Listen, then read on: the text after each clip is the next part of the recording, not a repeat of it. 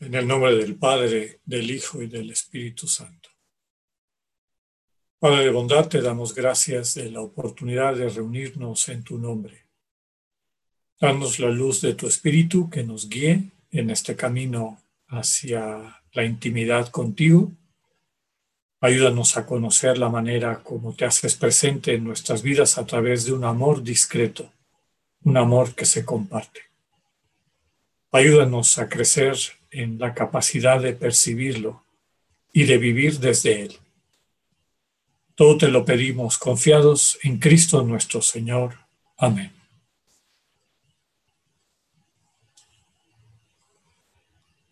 Vamos a ver ahora nuestro primer tema de nuestro retiro. Eh, con el título de Camino Espiritual.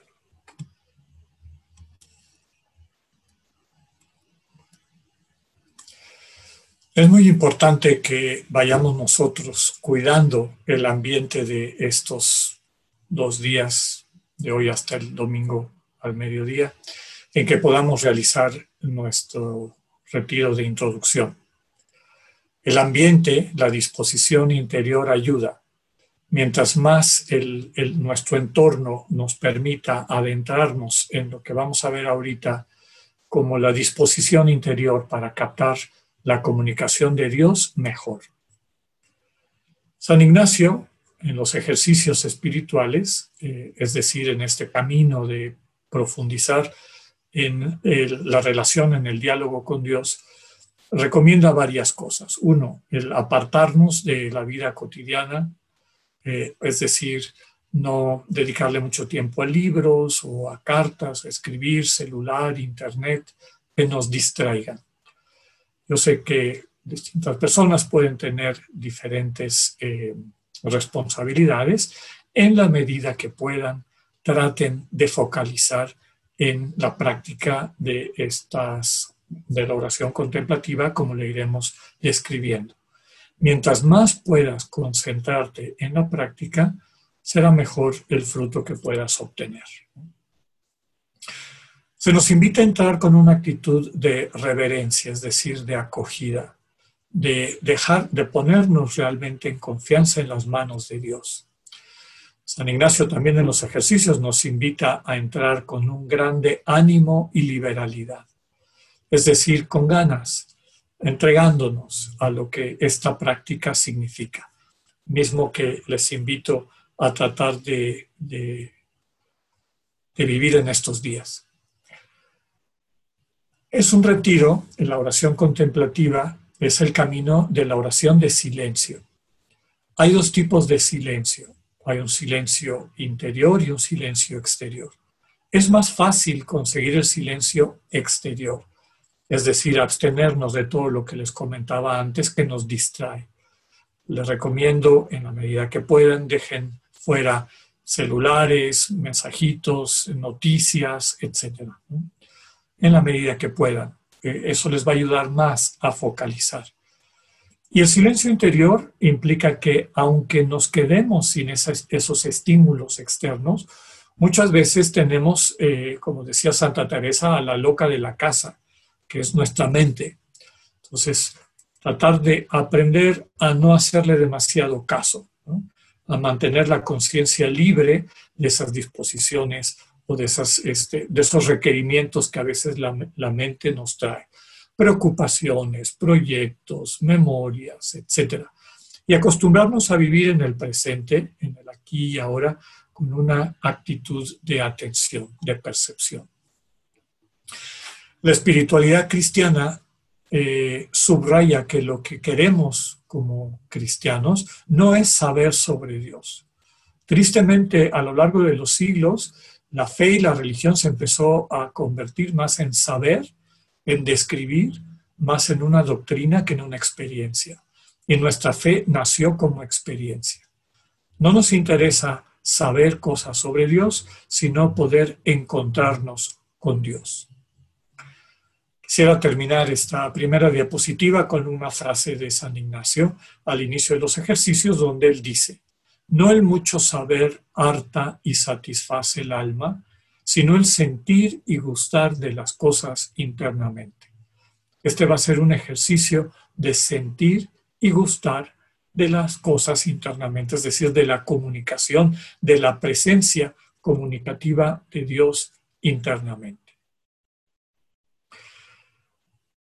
La fe cristiana nace básicamente como una mistagogía. En realidad, toda auténtica religión necesita ser una mistagogía.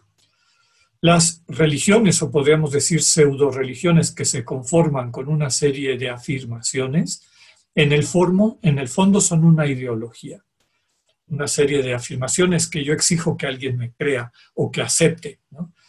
Así es como se van consolidando estas visiones ideológicas de la realidad. Pero la auténtica religión que implica religar, es decir, volver a unir a la criatura, a las personas con Dios, implica una pedagogía para que esa unión se, puede, se pueda dar. Y nuestra charla de esta noche, más que técnica, que veremos en las próximas eh, eh, conferencias, más que técnicas concretas de la oración contemplativa, lo que nos va a permitir es entenderla dentro de toda la vida cristiana y de la vida espiritual cristiana. ¿Qué quiere decir esto de mistagogía? Es un término que ya utilizaban los padres de la iglesia como sinónimo de catequesis, es decir, de enseñanza, de camino, de explicitación, explicación de los contenidos de los misterios.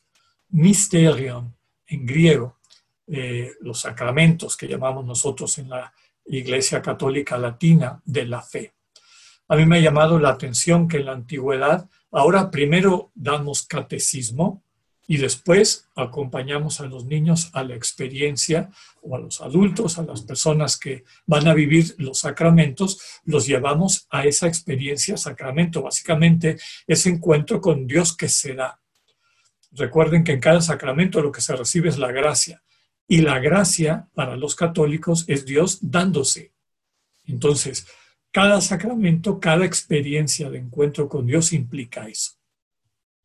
Y todos necesitamos una pedagogía, eh, ponernos de modo, por decirlo de alguna manera, para captar esta comunicación necesariamente discreta de Dios.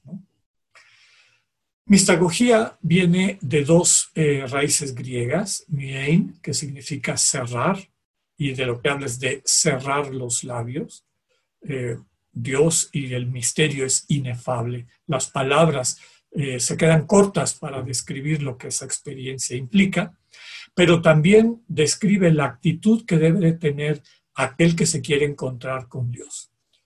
Eh, cuando nosotros conceptualizamos a alguien, un concepto, o como también decimos, una definición, es ponerle fin, ponerle límites a eso que estamos tratando de describir. Y eso en la relación con Dios trae como consecuencia que la experiencia de Dios desaparezca, porque Dios no es una cosa, es una persona. Por eso en el camino de la oración contemplativa el compromiso es al silencio, al cerrar, a cerrar los labios, a no pretender eh, ponerle nombre o describir o tratar de definir a Dios, sino abrirnos a experimentarlo. Y la segunda raíz, como ven ahí, es la raíz gogos, que significa conducir. Por lo tanto, mistagogía es una didáctica espiritual que pretende conducir al creyente, ayudar al creyente a acercarse al encuentro con el misterio, es decir, con Dios. Con Dios que rebasa todas nuestras expectativas, nuestras definiciones, nuestros distintos acercamientos. La fe cristiana es fundamentalmente una mistagogía. Así nació. El Señor Jesús no escribió ningún libro, no dejó una serie de documentos, no se preocupó por dejar una colección de reglas o de, eh, prescripciones, se preocupó de formar a sus discípulos de que sus discípulos accedieran a la experiencia de Dios que él vivía y desde la cual él hablaba, la experiencia de encuentro con su Padre. Por eso decimos que la fe cristiana es fundamentalmente una mistagogía. Y mi definición favorita, muy sucinta, cortita de lo que es mistagogía, es lo que les pongo aquí. Esta, esta didáctica espiritual, esta pedagogía de la vida interior, tiene de entrada estas tres características eh, que no se pueden renunciar. Primero, es un camino, no es magia, no es que de buenas a primeras ya llegaste a la meta, es un camino que hay que recorrer. La vida de fe es un camino que hay que recorrer. Y la belleza de este camino es que es un camino que recorres acompañado, acompañada. Dios es el que te acompaña. Dios es el que está contigo. Entonces, camino. Segundo elemento es práctico. Práctico, no es especulativo. No es ponerme a tratar de ver y reflexionar y de ver de qué manera, de una forma analítica o deductiva o inductiva, dónde me lleva, etc. Es práctico. Es básicamente aprender a escuchar, aprender a estar presente a aquel que se quiere comunicar contigo. Finalmente, además de ser camino y práctico, es vivencial. Nadie lo puede vivir por ti. Todos tenemos y estamos invitados a recorrer este camino de una manera práctica para vivenciar el encuentro con Dios y vivir de ahí en adelante la experiencia de tener a Dios como un compañero de camino, como alguien que se comunica contigo, como alguien que te transmite su voluntad, su querer, para que tengas vida en abundancia. Bueno, esta mistagogía, este camino práctico vivencial, está ahí para ayudarnos a acercarnos al misterio. Por lo tanto, no es una receta de cocina. No quiere decir que si tú haces A más B más C, entonces va a resultar D. Es una invitación a cultivar una actitud interior que te permite escuchar a un Dios que siempre te va a sorprender. Que nadie te puede decir finalmente qué es lo que te va a comunicar, porque lo que te va a comunicar es personal, es para ti. Entonces, la técnica que vamos a compartir, el, el camino, la disposición, el ejercicio que implica el estar atentos a la manera como Dios se comunica con nosotros, es lo que nos toca hacer a nosotros, ponernos de modo, y la otra parte es Dios que viene a tu encuentro. Por eso decimos que ayuda a los creyentes a acercarse al misterio, es decir, a ser introducidos en la vida de Dios. ¿Y en qué consiste la vida de Dios? En una experiencia de comunión, común unión, ser, vivirte uno con Dios sin separación y sin confusión. Nada te separa de Dios, pero eso no quiere decir que tú estés fundido, confundido con Dios. Estás en comunión con Dios. Y esa comunión con Dios es una experiencia de amor. El amor se vive siempre, el amor divino, como el deseo de entregarte para que el otro tenga vida. Y Dios es lo que hace permanentemente las 24 horas del día. La dificultad con la que nos encontramos muchas veces es que, la veremos ahora en un momento con mayor detalle, ese amor solo se puede ofrecer, no se puede imponer. De ahí la importancia de que nosotros cultivemos la actitud de acogida a ese amor que permanentemente se está ofreciendo. Dios mismo que se te entrega, que se nos entrega. El ser introducido a la vida de comunión en Dios, esa es la salvación para los cristianos. Estar salvado es estar en comunión con Dios. Y en esa comunión con Dios, en comunión con nuestros hermanos y hermanas. Hay un escrito del apóstol San Pablo en su primera carta a los Corintios, capítulo 13, que todos conocemos porque es una de las lecturas favoritas en las, en las bodas, ¿no? el famoso himno al amor, el himno a la caridad, que tal vez es el resumen eh, fundamental del el Dios en el que creen los cristianos. Aquí lo que les pongo es el preámbulo que escribe Pablo en, en ese capítulo 13. ¿no? Literalmente dice, aunque hable las lenguas de los hombres y de los ángeles, si no tengo amor, soy como bronce que suena y címbalo que retiñe. Aunque tenga el don de la profecía y conociera todos los misterios y toda la ciencia, aunque tenga plenitud de fe como para trasladar montañas, si no tengo amor, nada soy. Aunque reparta todos mis bienes y entregue mi cuerpo a las llamas, si no tengo amor, de nada me sirve. Qué fuerte y qué interesante esta aseveración de Pablo. Fíjense ustedes, como les pongo en la tabla para que entendamos, eh, está describiendo talentos y acciones heroicas, admirables, eh, capacidad extraordinaria de proclamar y comunicar, hablar la lengua de los hombres y de los ángeles, o las virtudes tradicionales de los profetas, de, los servidores de Dios, como profecía, sabiduría, fe, inclusive acciones extraordinarias de abnegación, como puede ser repartir todos tus bienes a los pobres o entregar tu cuerpo a las llamas, Pablo dice, si no está movido por el amor, de nada sirve. Es decir, lo que salva lo que te da vida no son ninguna de estas cosas, a menos que sean movidas por el amor, por este dinamismo de la entrega, del deseo de convertirte en bendición para el otro. Inmediatamente después de esto, ya en los versículos 4 al 7, Pablo nos pone el himno del, del amor, de la caridad que todos conocemos, ¿no? El amor es paciente, el amor es amable. El amor no es envidioso, no es jactancioso, no se engríe, es discreto, no busca su interés, no se irrita, no toma en cuenta el mal, no se alegra de la injusticia, se alegra con la verdad. Todo lo excusa, todo lo cree, todo lo espera, todo lo soporta.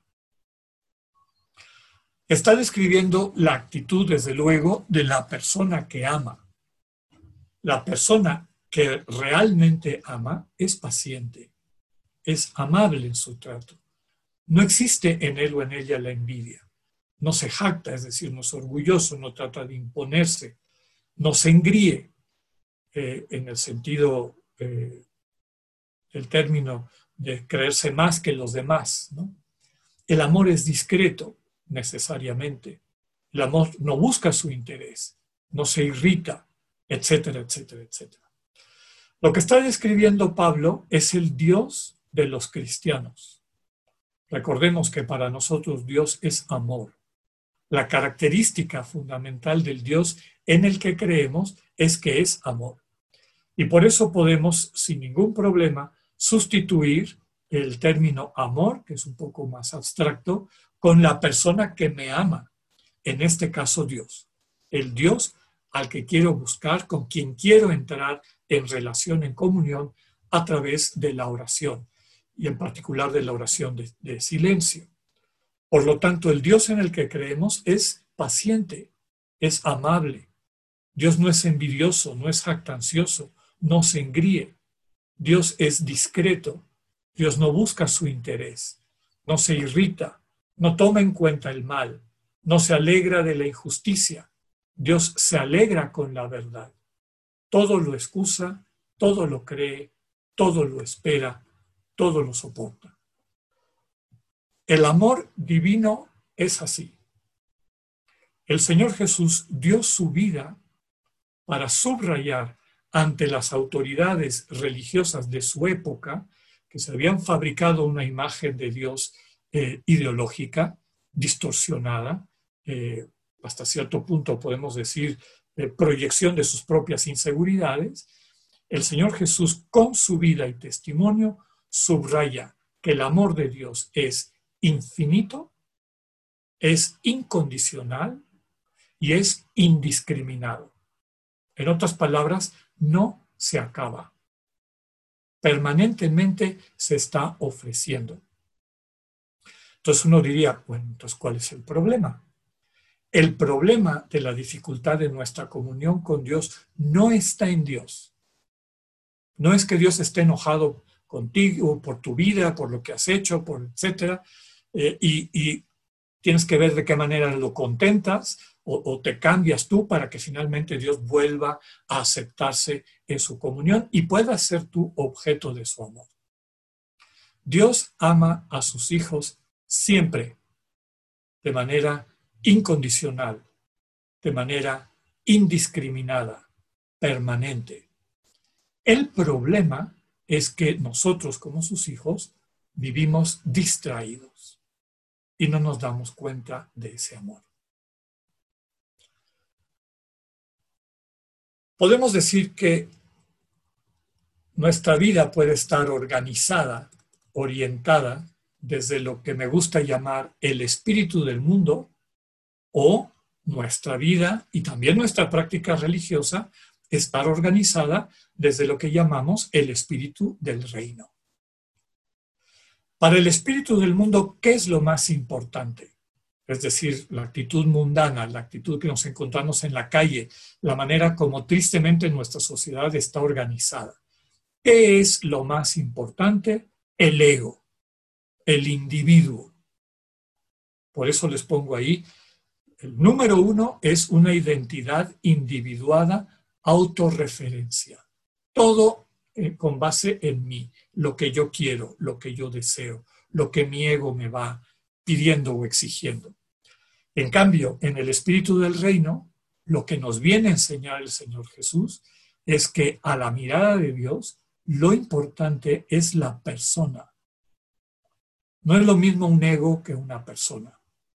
Todos nosotros tenemos la capacidad de llegar a ser personas en la medida en que nos damos cuenta que nuestra identidad no está encerrada en nosotros, sino que solamente se puede desarrollar cuando entramos en relación con los demás. Identidad relacional en comunión, no identidad individuada autorreferencial, volcada sobre sí misma. Y de uno u otro camino se desprenden una serie de posibilidades y de, digamos, de, virtudes o de valores.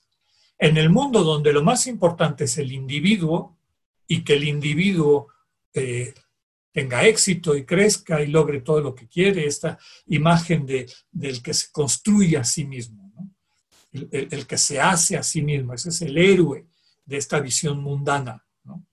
Entonces, ¿Cuál es un valor fundamental ahí? El éxito.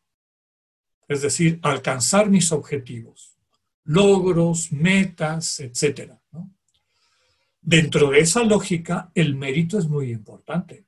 O sea, yo tengo esto porque me lo merezco. He estado trabajando, me he esforzado, etcétera, etcétera. Y por eso esa exigencia, ¿no? Por los méritos que yo gané, merezco que me den esto. Un dinamismo propio de esta visión mundana es la competencia. Se trata de ser el mejor, destacar entre todos el mejor y cada quien esfuércese para poder llegar a ese puesto, a ser el mejor. Desde la premisa absurda de que eso va a traer como consecuencia que todos vayamos bien. Bueno, basta darnos una vuelta por nuestras ciudades para ver que las cosas no funcionan así. Una de las virtudes o pseudo virtudes, podríamos llamar, de este espíritu del mundo es el deber y la responsabilidad. Claro, deber y responsabilidad vinculados a mis objetivos. ¿Qué quiero yo sacar? ¿Cómo puedo alcanzar los logros, mis metas, etcétera? Y entonces, con deber las llevo yo adelante, con responsabilidad. Otra de las características y valores importantes del espíritu del mundo es el poseer, porque el poseer le da seguridad a mi ego. De hecho, la estructura del ego, de, de este referente autorreferencial, esta eh, identidad volcada sobre sí misma, en el fondo está así porque está insegura y vive en defensa, defendiéndose de todos defendiendo, defendiendo sus seguridades. Eso nos lleva a imponer al ejercicio del poder como imposición, a la búsqueda de la honra, la imagen, ser reconocido por todos, a una religión que está entendida como cumplimiento de preceptos. Y si yo cumplo todos esos preceptos, ah, soy perfecto. Mientras más me acerque al cumplimiento al pie de la letra de esos preceptos que se me dan, entonces soy perfecto.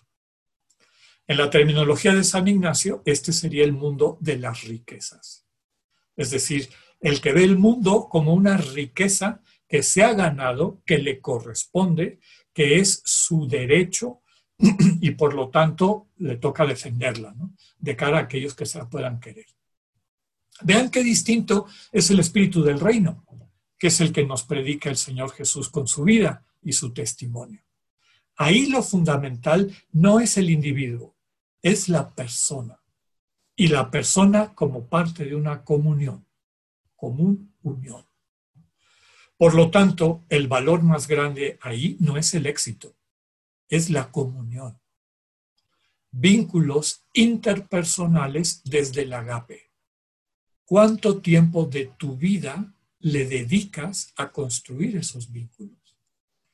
Yo creo que estamos en un, en un en el sentido de un, tiempo de oportunidad para repensar a qué le dedicamos nuestro tiempo, qué es lo realmente importante en nuestras vidas.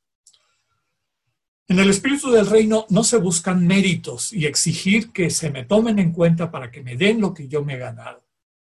Lo que se busca es la gratuidad amorosa. Dar gratis, recibir gratis. El Dios revelado en Cristo es un Dios que ama gratis. No tienes que hacer nada para ganarte su amor, solo aceptarlo, acogerlo y dejar que ese amor que se te entrega cambie tu vida, la empiece a dinamizar para llevarla a plenitud. En vez de la competencia, en el espíritu del reino hay compasión, apertura al otro, deseo de crecer juntos, de acompañarnos juntos. En vez del deber y la responsabilidad, la misericordia. Ayudar al otro de cara a la comunión. ¿Cómo podemos hacer para que todos se puedan integrar a este sueño que compartimos de ser una sola familia, un solo cuerpo, como diría San Pablo, ¿eh? el cuerpo vivo de Cristo? En vez de poseer para darle seguridad a mi ego eh, inseguro, el compartir, la reciprocidad, la mutualidad. En vez de imponer, proponer, compartir visiones. En vez de la búsqueda de la honra y una imagen que me ponga por encima de los demás, la humildad, la libertad de corazón, el deseo de compartir la vida y crecer juntos. No una religión como cumplimiento de preceptos, sino religión como encuentro de personas que se reconocen, que se aman y que se sirven mutuamente. ¿Cuántas veces lo dice el Señor Jesús? Yo he venido como, estoy en medio de ustedes como el que sirve. Yo no he venido a que me sirvan, vine a servirles. Él a través de su vida nos está dando, nos está ubicando en la imagen del Dios vivo y verdadero. Ya no es el mundo de las riquezas, sino el mundo de los dones. El don, empezando por el don de la vida, renovado constantemente por Dios a cada uno de nosotros. Me gusta recordar la formulación de Pablo, que es el resumen del misterio de la salvación cristiana. No lo sabemos de memoria porque es uno de los saludos que más se usa en la Eucaristía. La gracia de nuestro Señor Jesucristo, el amor de Dios, el amor del Padre y la comunión del Espíritu Santo estén con todos ustedes. Este es un caminito. Este es el caminito de, de llegada al Dios de Cristo, al Dios en el que creemos nosotros, al Dios que el Señor Jesús nos vino a revelar. ¿Cuál es la puerta de entrada? Recibir a Jesús como gracia. Gracia, es decir, algo gratis. No tienes que hacer nada para recibir la vida de Cristo que se entrega por ti. Cuando finalmente bajas la guardia y le dices, aquí estoy, Señor, me pongo en tus manos desde mi fragilidad, desde mi dureza de corazón, etc., ahí empieza el milagro. Ahí empieza el Señor a transformar tu vida. Acoger a Jesús como don, como regalo, te lleva a la segunda parte, experimentar a Dios como fuente infinita de amor. Y solo aquel que ha experimentado a Dios como fuente infinita de amor entiende en qué consiste esta comunión de la que hemos estado hablando. Entonces, la puerta de entrada es aceptar al Señor Jesús, aceptar libremente la vida de Cristo y su entrega en la cruz como don de Dios por nosotros, como acto de amor, para que tú a través de ese acto de amor recibas eh, la vida que Dios te quiere transmitir, que te va a llevar a, a, experimentar, no a especular, no a verlo meramente como un concepto, sino a sentirte profundamente amado por Dios. Porque Dios así te mira, te mira con una mirada de amor, te contempla con una mirada de amor. Ya decíamos que solo quien ha experimentado este amor sin límites e incondicional sabe cómo se vive la comunión de amor a la que Dios nos invita. Ya nos vamos acercando un poquito a la razón por la cual la mistagogía es importante. El amor de agape, este amor que hemos tratado de describir brevemente, porque no nos da el tiempo en esta charla para más, pero yo creo que va quedando claro, ese amor incondicional y libre de Dios por ti es el único poder que Dios tiene sobre tu vida. No tiene ningún otro poder. Fuera de su amor, Dios no puede hacer nada por ti. Porque la salvación, es decir, el vivir en comunión, implica el amor. Y muchos grandes eh, maestros espirituales y teólogos han subrayado, ese es el drama de Dios. Dios solo puede ofrecer su amor. De ti depende si lo aceptas o no lo aceptas. Y una de las razones por las que no lo aceptamos es porque vivimos distraídos, distraídos por todas estas cosas del espíritu del mundo que, te llevan de una cosa a otra cosa, a otra cosa, eh, sin darte tiempo de hacer silencio y captar esa presencia que está contigo, que está en ti amándote. Eso que te permite descubrir tu dignidad final, tu verdadera dignidad de imagen de Dios, hijo, hija de Dios. Entonces, recapitulando, la redención, es decir, ser rescatados de la muerte, de la muerte del egoísmo, de la muerte de no amar y, no ser amado en la manera como Dios nos invita a vivirlo, esta redención, este ser rescatado, implica la compasión y la misericordia del Dios que nos ama, pero necesita tu acogida. Necesita que aceptes ser salvado. La redención es un acto concreto de amor y como les pongo aquí en rojo y en letras grandes, el amor de de veras solo puede ser ofrecido, nunca puede ser impuesto. En el momento que alguien pretendiera imponer el amor a otra persona, ese amor ya no es amor, ya es otra cosa. Y ese, vuelvo a decirles, es el drama de Dios. Constantemente está ofreciendo su amor, tratando de que dejemos atrás nuestra distracción y le prestemos atención y dejemos que Él comunique esa vida que está dispuesto a compartir con nosotros en Jesús, en la palabra eterna encarnada en medio de nosotros, Dios nos está buscando para salvarnos.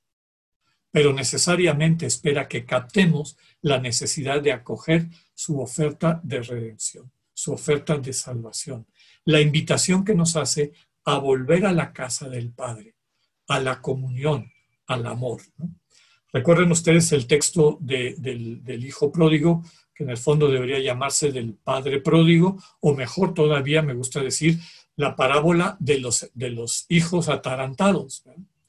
El, problema del hijo que le pide al padre su dinero y su herencia es que cree que va a vivir más feliz sin la presencia del padre. Venga la herencia, yo veré qué hago con ella. A veces nos brincamos que el otro hijo, el hijo mayor, el que después se enoja porque el padre dé la fiesta por el hijo que vuelve, tampoco ha vivido a plenitud su dignidad de hijo de ese padre. Ambos tienen el mismo problema. No conocen a su padre.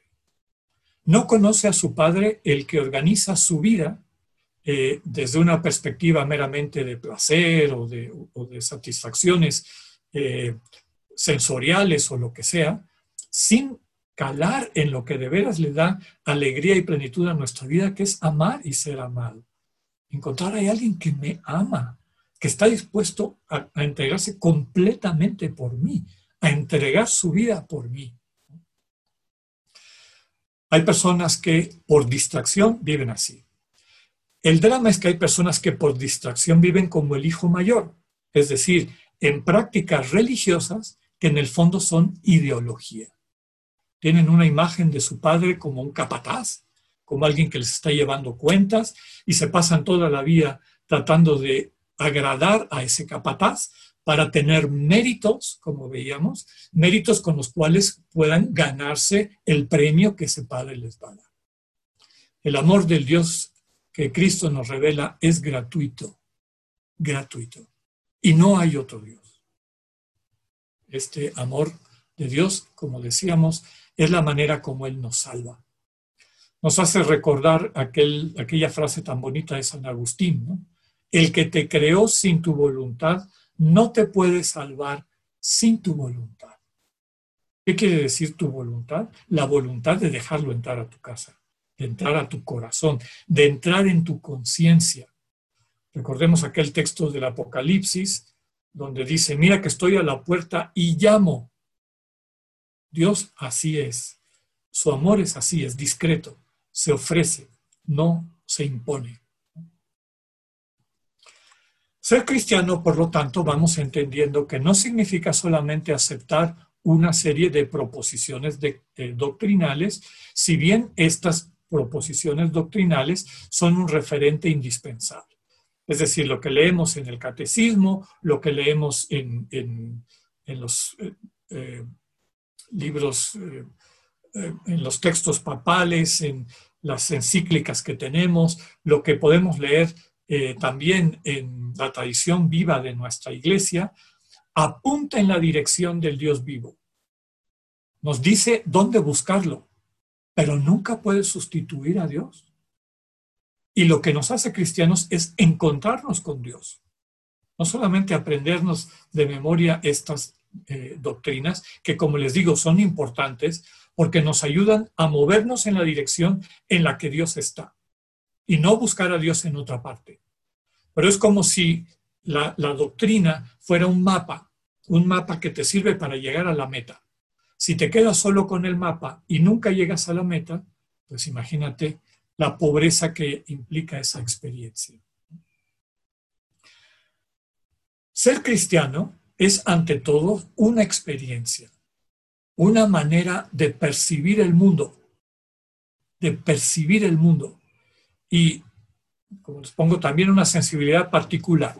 Todos nosotros sabemos, este, porque además es una figura eh, muy popular, que dicen, cuando una persona está enamorada, ve todo precioso, precioso, todas las cosas muy lindas, los colores más profundos, etc. La manera como está nuestro corazón de cara al encuentro de persona a persona, de relacionalidad, de formar la comunión, hace que veas el mundo de una manera u otra. Los cristianos ven el mundo de esa manera porque se sienten amados. Y no solamente se sienten, se viven amados, sostenidos por este Dios que entrega la vida por ellos, está dispuesto hasta el absurdo para tenerlos en comunión con Él. Por eso uno de los grandes teólogos, eh, Hans Urs von Balthasar, decía que el cristianismo es como una estética, una sensibilidad, una manera de ver el mundo. Y lo vemos así, vemos a la creación, a nuestros hermanos, a nuestro entorno, a toda la realidad de esa manera porque estamos sostenidos por el amor de Dios. Y para mantenernos sostenidos por este amor de Dios tenemos que tener la conciencia puesta en esa oferta renovada y completada constantemente por Dios. Poder desarrollar esta sensibilidad implica una asidua intimidad con Dios. Asidua quiere decir repetida, renovada día con día, no en Navidad y luego el miércoles de ceniza y a ver cuándo se puede la próxima vez, sino mantener una disposición permanente día con día de ir al encuentro del que te ama, a ver qué tiene para regalarte ese día. Eso es lo que finalmente nos capacita para vivir con Dios y desde Dios. Asidua intimidad con Dios un Dios que se va revelando en tu vida, en la mía y en la de todos, como un amor infinito e incondicional. Bueno, esta intimidad se origina de manera particular en la eh, eh, día con día en la oración como comunicación con Dios. Esta intimidad está llamada a ser tal que vaya creciendo en ti la experiencia, la vivencia, la percepción de esta presencia que te acompaña y que te acompaña eh, comunicándose contigo, dándote pistas, permitiendo entender cómo puedes cada día encontrar y transmitir mejor el amor que da vida. Eso es lo que San Ignacio descubrió y donde eh, sobre lo que está construido su, propuesta del discernimiento. La voluntad de Dios es que el hombre viva, que el ser humano viva. Es decir, que vivamos a plenitud, que vivamos en amor. Pero cada uno de nosotros tenemos una manera concreta, una misión concreta, un entorno concreto donde encarnar ese amor. Y este compañero de toda la vida, el Dios que habita en ti, que te acompaña y que no oyes porque estás oyendo los ruidos del mundo, siempre tiene una palabra de vida para lo que estás experimentando, para lo que quieres hacer, etc. Y finalmente, para hacerte buena noticia para los demás. Bueno, en nuestra tradición cristiana hay dos tipos de oración, entendiéndola por el método. Hay la oración que se conoce como meditación y la, la oración que se conoce como contemplación. Y aquí tenemos un pequeño problema porque a nosotros nos llegó por el inglés, por Estados Unidos, el redescubrir la oración contemplativa cristiana, que es antiquísima, es tan antigua como nuestra fe, pero se nos olvidó y empezamos a hacer otro tipo de oraciones. Y cuando empezó todo este movimiento de vuelta al interior, de tratar de descubrir al Dios que habita en ti, que se comunica contigo, desde luego que habita en todo ser humano, nos llegó de Estados Unidos donde a la contemplación le dicen meditation. Pero la oración que vamos a practicar aquí es oración contemplativa, no meditativa. En castellano, meditar es lo mismo que reflexionar. Yo les puedo decir, bueno, vete una hora a meditar qué estás haciendo con tu vida. Y meditar significa analizar, sopesar, pensar, tratar de sacar conclusiones, etc. Utilizar tu capacidad racional para reflexionar. Eso es meditar. como les pongo aquí, yo puedo meditar sobre la naturaleza a través de mi capacidad racional. Puedo meditar la Biblia, leer un texto y tratar de desentrañar qué mensajes tiene. Puedo meditar la doctrina, las bellísimas encíclicas que nos ha regalado el Papa Francisco, en particular Laudato Si, que nos viene muy bien meditarla y orarla en la situación que estamos viviendo ahorita, etc. También puedo meditar mi propia vida, que es lo que se conoce como el examen de conciencia. Antes de acostarme o en algún momento de mi día, tomar un momento para recuperar el día anterior. ¿Cómo estuve? ¿Me sentí a gusto? Eh, fui una buena presencia para los demás, qué no me gustó, de qué me arrepiento, qué siento que debo de cambiar, etc. Estoy meditando, reflexionando sobre mi vida. ¿Qué es la contemplación? La contemplación, a diferencia de la meditación, implica no uso del discurso. No hay rollo. Es simple y sencillamente captar. Captar tiene menos de deductivo e inductivo y tiene mucho más de intuitivo. Es simple y sencillamente abrir tu conciencia a ver qué se te presenta, qué se manifiesta, qué está ahí, sin que quieras analizarlo y, y verlo y reflexionarlo, es acogerlo. Por eso, fíjense que la temática es casi la misma. Yo puedo meditar la naturaleza o contemplar la naturaleza. Yo puedo meditar sobre la Biblia o contemplar un texto bíblico. A San Ignacio le encantaba eso. Él inventaba, eh, invitaba, perdón, métete al texto. Si estás, eh, si estás leyendo el texto del nacimiento del Hijo de Dios, contémplalo.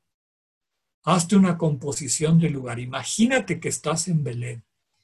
¿Qué verías? ¿Cómo sería el lugar? Ve a las personas, ve a José, ve a María, ve al niñito, en el, en el eh, pesebre. Es decir, deja que eso te impacte. No se trata de que lo expliques, lo, lo raciocines o lo reflexiones, es deja que te impacte. Nuestra sociedad nos ha robado esa capacidad contemplativa. Las culturas tradicionales tienen mucho que enseñarnos de la capacidad de contemplar.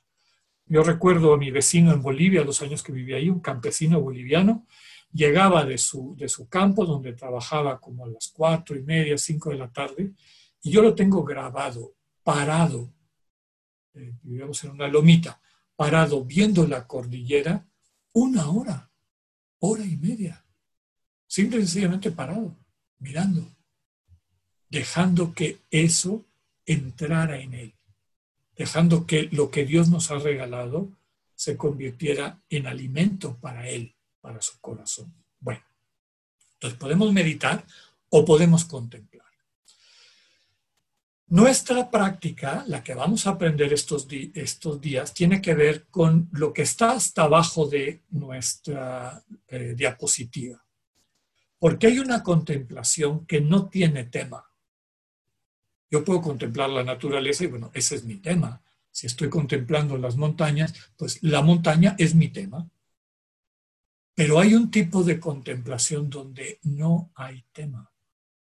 Y eso es lo que vamos a ir describiendo en los próximos días. Esa se llama transtemática y esa es la oración contemplativa cristiana, también llamada esicasta, otro de los temas que vamos a ver el día de mañana. En los libros de espiritualidad cristiana, todo lo que está en negro, la meditación y la contemplación con tema, se llama vía positiva. Positiva porque, porque parte de afirmaciones. Vamos afirmando cosas, de aquello que tenemos, aquel tema, aquello que está ahí. Le vamos agregando características.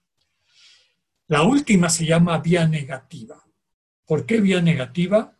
Básicamente porque yo le digo no a todos mis recuerdos, imágenes, pretensiones, etcétera, y quedo abierto a la sorpresa que Dios me quiere dar. Y ya lo iremos entendiendo con un poquito más de detalle más adelante. Bueno, quiero, para que lo sepan, no me gusta necesariamente utilizar palabras elegantes, pero habrá ocasiones en que las lean en los textos. Y son estas palabras griegas, catafática y apofática.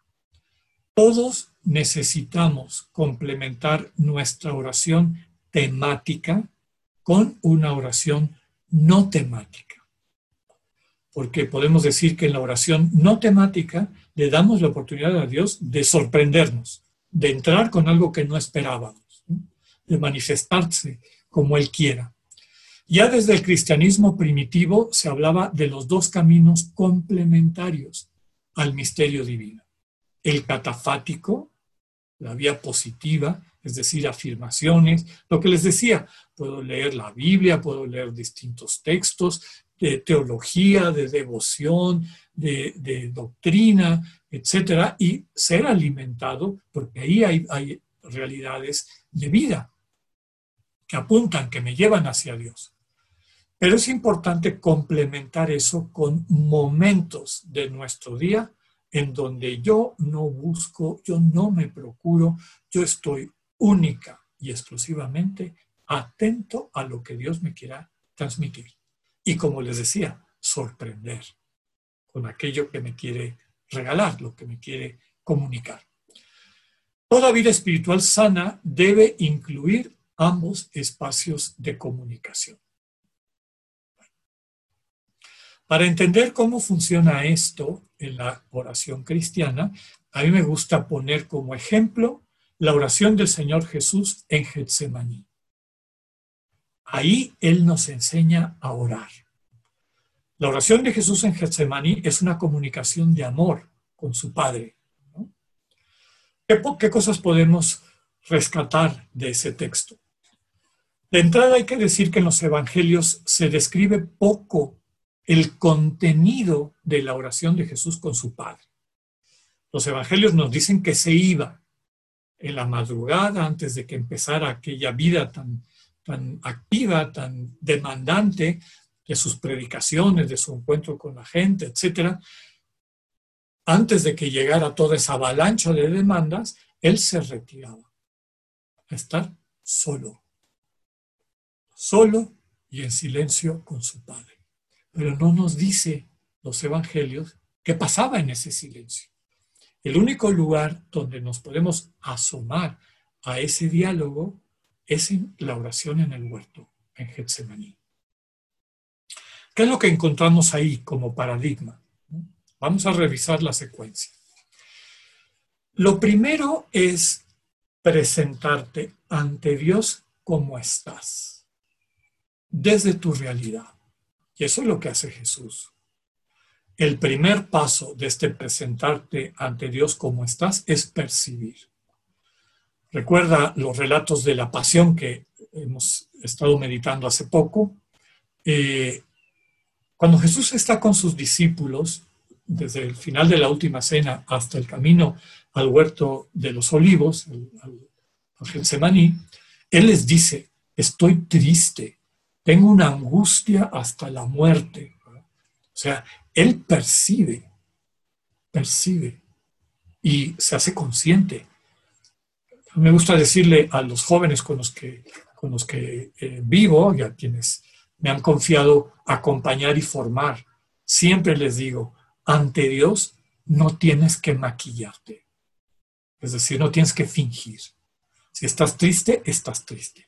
Si estás contento, estás contento. Si estás furibundo, estás furibundo. Y ahí pónganle todas las gamas de los sentimientos humanos, hasta los triple X. No me voy a meter ahí, pero hasta eso es importante que nos acerquemos a Dios desde nuestra realidad. No es tu patrón, no es tu capataz, no es tu juez, es tu padre. Y un padre que te ama y que siempre va a tener una palabra de vida para ti. Entonces, percibir cómo estoy. Segundo, nombrar. Nombrar. Desde lo que estoy, ¿qué es lo que quiero? ¿Qué es lo que me nace? Y eso hace Jesús en Getsemaní. Padre, si fuera posible, aparta de mí este cáliz. O dicho en otras palabras, parafraseando, Jesús le dice a su padre, si me preguntas a mí, yo lo haría de otra manera.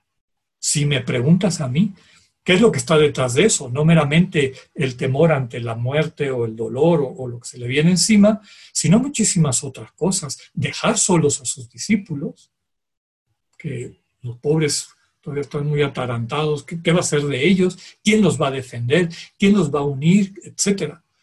Eh, el proyecto de su padre. Padre, ¿será que ya terminé de transmitir el misterio que tú me regalaste? ¿No me puedes dar unos años más para que yo esté seguro de que hay un grupo que ha entendido bien lo que tú me pides? O sea, Jesús es honesto. Yo lo haría así. Tercer momento, entregar.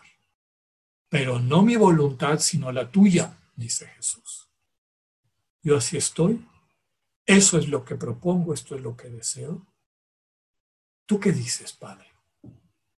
Porque sé que en tu palabra, en tu comunicación, va a haber vida. Y aquí, hermanas y hermanos, es donde entra el silencio. Porque no sabemos hacer silencio. Cuando estamos rezando con Dios es un monólogo, estamos hable y hable y hable y hable y hable y hable y hable, tratando de convencerlo, tratando de, este, en fin, todas estas maneras de llevar a Dios a lo que queremos. Y no tiene nada de mal lo que queremos. La cuestión es que eso que queremos no siempre es bueno y da vida. No siempre es lo que toca. Entonces, una vez que yo ya terminé de compartir cómo estoy, ¿Y qué es lo que quiero?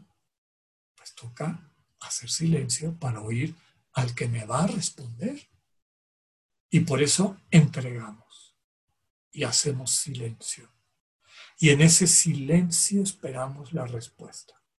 Y una respuesta que todos los que hacen esta práctica eh, se asombran, porque lo que Dios te contesta a ti nunca se te hubiera ocurrido, ni siquiera estaba en tu horizonte. Y siempre que acogemos esa comunicación, es una buena noticia. Y te va a ubicar, te va a ayudar a hacer lo que corresponde para que el amor crezca en ti, en los demás, en el mundo. Por eso, conociendo la voluntad, la respuesta a la comunicación del Padre, la recibimos, la recibimos, la acogemos. El Padre responde, se comunica e independientemente del contenido de la comunicación, cuando Dios habla en tu corazón, siempre habla claro. Dios no, no juega adivinanzas, habla claro. Te pide, te invita, te, sugiere cosas claras. Segundo, siempre te da la fuerza para realizarlo. No solamente entender, sino querer. Y finalmente, esa comunicación de Dios te deja en paz, con una vivencia de armonía. Eso es lo que eh, eh, describe el Evangelio eh, como el ángel que consuela a Jesús en Getsemaní. Recordemos, él ya le dijo a su padre lo que quería, está esperando que su padre le conteste. Ángelos en griego, el ángel significa mensajero. El mensaje de su padre la respuesta de su padre lo consuela, es decir, lo fortalece y lo capacita para salir adelante. Y se cierra el círculo. Percibir, nombrar, entregar, recibir, integrar. Vamos a aprender en estos días cómo puedo hacer silencio. ¿Cómo puedo entrar en esa actitud que le permite a Dios comunicarse conmigo. A mí me gusta decir que la vida cristiana, esta que queremos nosotros eh, profundizar, tiene mucho que ver con la, figura de la transfiguración. ¿Recuerdan ustedes ese texto bíblico de que el Señor Jesús lleva a tres de sus discípulos a lo alto de una montaña y ahí se transfigura? Cuando empecé a estudiar teología me llamó la atención que una buena parte de los padres griegos subrayaban con mucha insistencia que en esa experiencia nada cambió en Jesús. Nada cambió en Jesús. Es decir, si fuésemos con una cámara de video a filmar la escena, no hubiéramos visto ningún cambio en Jesús. Entonces, ¿qué fue lo que pasó? el cambio se dio en la mirada de los apóstoles. Finalmente pudieron descubrir ¿Qué había en Jesús? Esta presencia del Dios que se entrega, del Dios que nos ama, del Dios que a través de su amor nos da la vida eh, definitiva, la vida eterna, la vida plena, pero que fuera de su amor no puede hacer otra cosa. Vuelvo a decir, ese es el drama de Dios. Con su amor te puede transformar radicalmente. Ahí es donde percibes el poder infinito de Dios. Dios es poderoso en todo a través de su amor. El problema es que vivimos distraídos y al estar distraídos no lo vemos. No vemos a Dios en la naturaleza, no vemos a Dios en nuestros hermanos, no vemos a Dios en nosotros mismos. Vivimos en un mundo de cosas y vamos de cosa en cosa creyendo que cuando encontremos la cosa que más nos guste y la podamos poseer y guardar y, este, usufructuar, entonces seremos plenamente felices. El mundo de Dios y el mundo al que estamos invitados no es de cosas, es de personas. Y este camino de la oración contemplativa es un camino para descubrir la presencia de las personas en tu vida y en la vida de los demás. Y la primera persona con P mayúscula que vas a descubrir es Dios, que te ha estado acompañando. Conocerte como tú eres para ser como tú eres. Y esto no es una blasfemia. La Sagrada Escritura nos dice en el Génesis que somos imagen de Dios.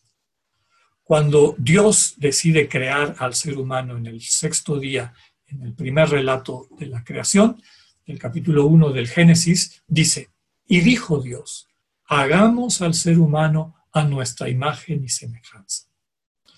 Un texto de mucha profundidad, porque es la única vez en el Antiguo Testamento en donde Dios habla en singular y en plural. Es decir, este misterio trinitario, el misterio del Dios en el que creemos, que no es una soledad volcada sobre sí misma, sino es una comunión de amor. Y dijo Dios, singular, hagamos plural. Somos imagen de un Dios que es comunidad de amor, Padre, Hijo y Espíritu Santo, en entrega mutua. No lo hemos descubierto, no nos hemos hecho cargo de nuestra dignidad y de nuestra vocación precisamente por vivir distraídos. Nuestra esperanza, la esperanza de toda esta comunidad que comparte con ustedes estos días de oración contemplativa, es ayudarnos, ayudarles y ayudarnos a vivir cada día más atentos a este Dios que se nos revela para que podamos ser como Él es, que podamos vivir nuestra dignidad de ser su imagen y semejanza salir de la ceguera para percibir su presencia. Que ya no vivamos desterrados del paraíso, sino que podamos regresar como el Hijo pródigo a nuestra casa.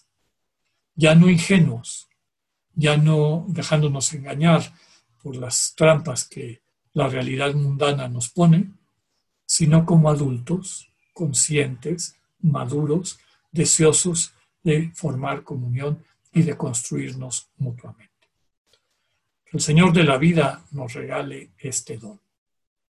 Que así sea.